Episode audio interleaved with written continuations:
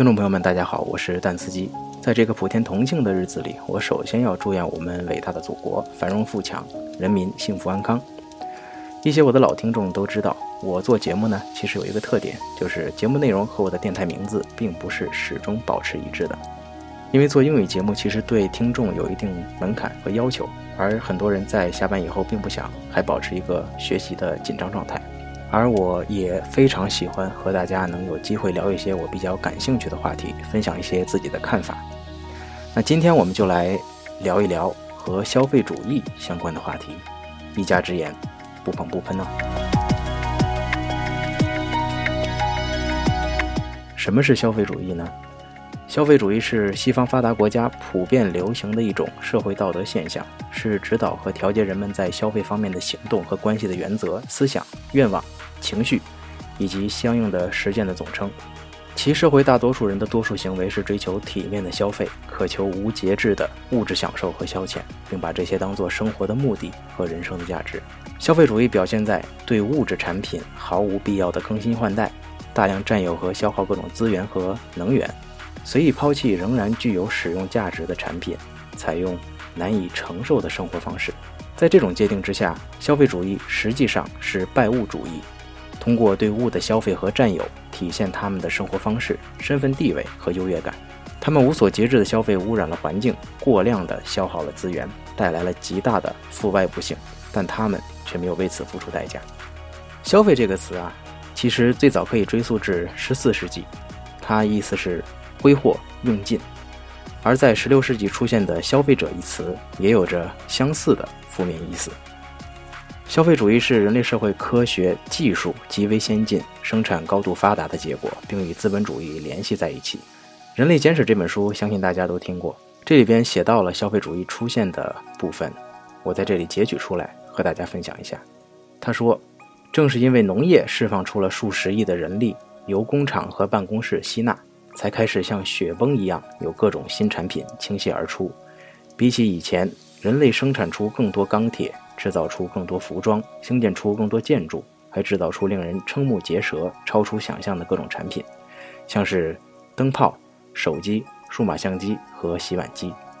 人类有史以来第一次生产超出了需求，也是因为如此，产生了一个全新的问题：谁要来买这些产品？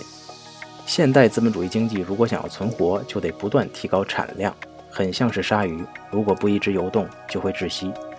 然而，光是生产还不够，生产出来以后还得有人买，否则业者或投资人都得关门大吉。为了避免这种灾难，确保不管什么新产品都有人买账，就出现了一种新的伦理观——消费主义。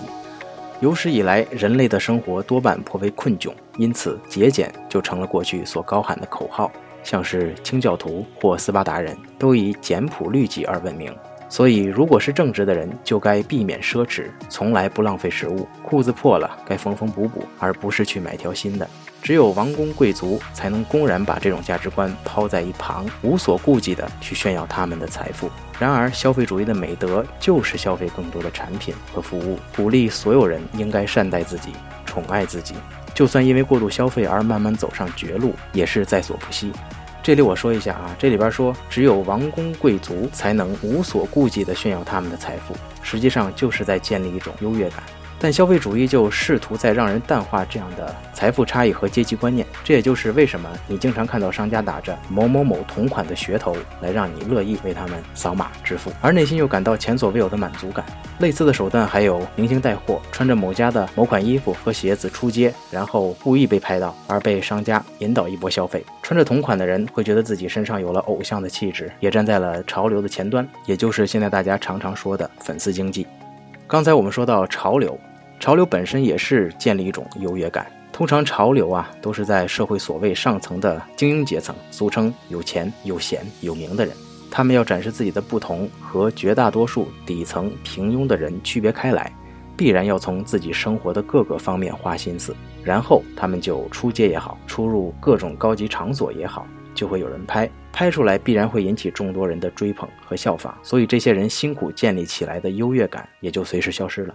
然后他们就开始建立新一轮的优越感，也就是为什么这种潮流更新换代的速度极快，潮来得快，自然过时的也很快。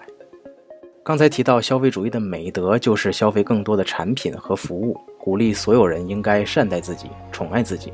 现在我们买某个东西啊，更多的是买它的符号价值，比如这个牌子，它代表的阶层，所以商家也更愿意砸钱来堆砌商品的附加价值。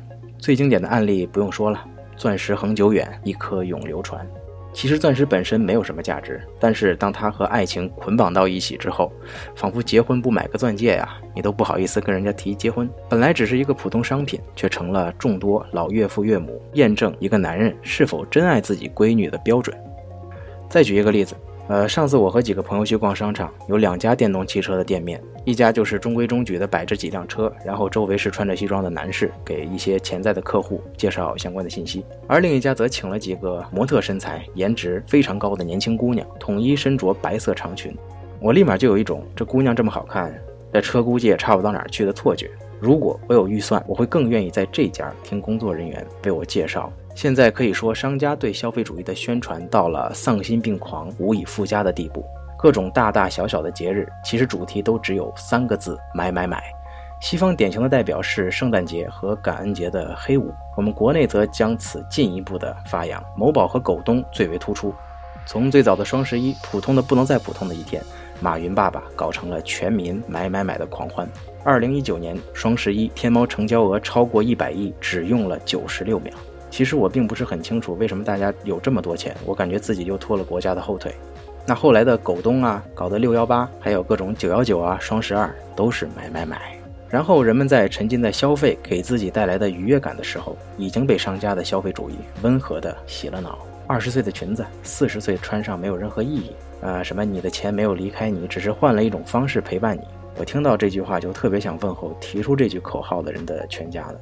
哎，还有什么没钱花就用信用卡花呗嘛？透支消费，消费主义下消费的不是商品和服务的使用价值，而是他们的符号象征意义。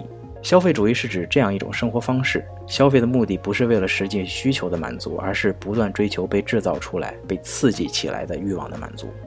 消费主义下，人们购买一件商品，买的是它的符号价值。比如说，你戴了和某某某一样的手表，就觉得自己是街上最靓的仔。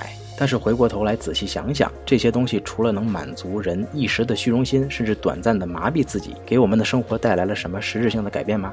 我们的生活质量会因此提高吗？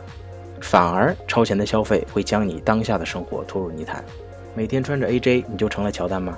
穿着陈冠希同款，你能拍得一手好视频吗？频繁打卡各类网红书店，自己读的书就变多了吗？几万块钱的包和几百块钱的包，用料上又有什么不一样呢？我相信能花几万块钱买个包的人啊，看中的根本就不是它的质量怎么样。商家生产商品，也故意让它在过一段时间就被淘汰和更新。这个在人类简史当中也提到了。他说呢，制造商设计产品的时候，刻意让它在一段短时间后。就被淘汰，而且就算旧型号明明就足以满足各种需求，厂商还是会不断推出新的型号。如果我们不跟进，就仿佛显得落伍。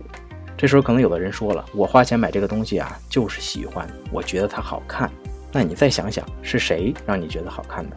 背后还是商家的洗脑。再举个例子吧，今天我出门准备这么穿，因为这是现在比较潮的搭配。可是谁觉得它潮呢？大家觉得它潮。大家是谁？再说。女孩子的眉毛现在要这么画，因为现在流行这样画。其实，在每个人都追求异化不同的时候，呈现出来的恰恰是一种高度趋同化的东西。我再举个我自己的例子，我平常买鞋和衣服，喜欢买一些国产品牌里的稍微贵一些的产品，而不选择钩子和阿迪奥斯这样的品牌。为什么？因为我觉得这样穿和别人撞衫的几率会降低。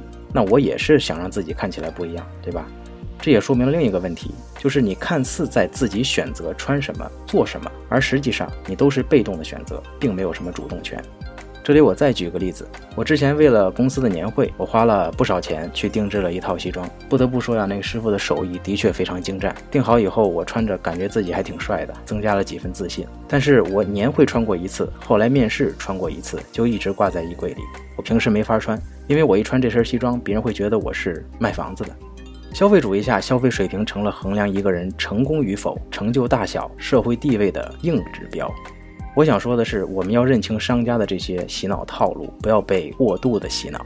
虽然我们都处在这个消费主义的社会，无法独善其身，但我们自己也要掌握一些主动。我穿衣服现在更多的会穿我自己觉得舒服的，干净整洁就行，而不是别人觉得什么潮我穿什么，什么土我就不穿。女孩子也要学会接受自己不化妆的样子，离开滤镜后的自己。好看并不是一切事物的评判标准，好不好看大多数时候也是别人觉得，不是吗？去买那些可以让自己生活更加舒适、实用价值更高的商品。无物不可以被消费的时代，我们要抓住自己的主动权，而不是被动接受、被投喂。好，感谢大家收听这一期的节目，我是蛋司机，我们下期节目再见。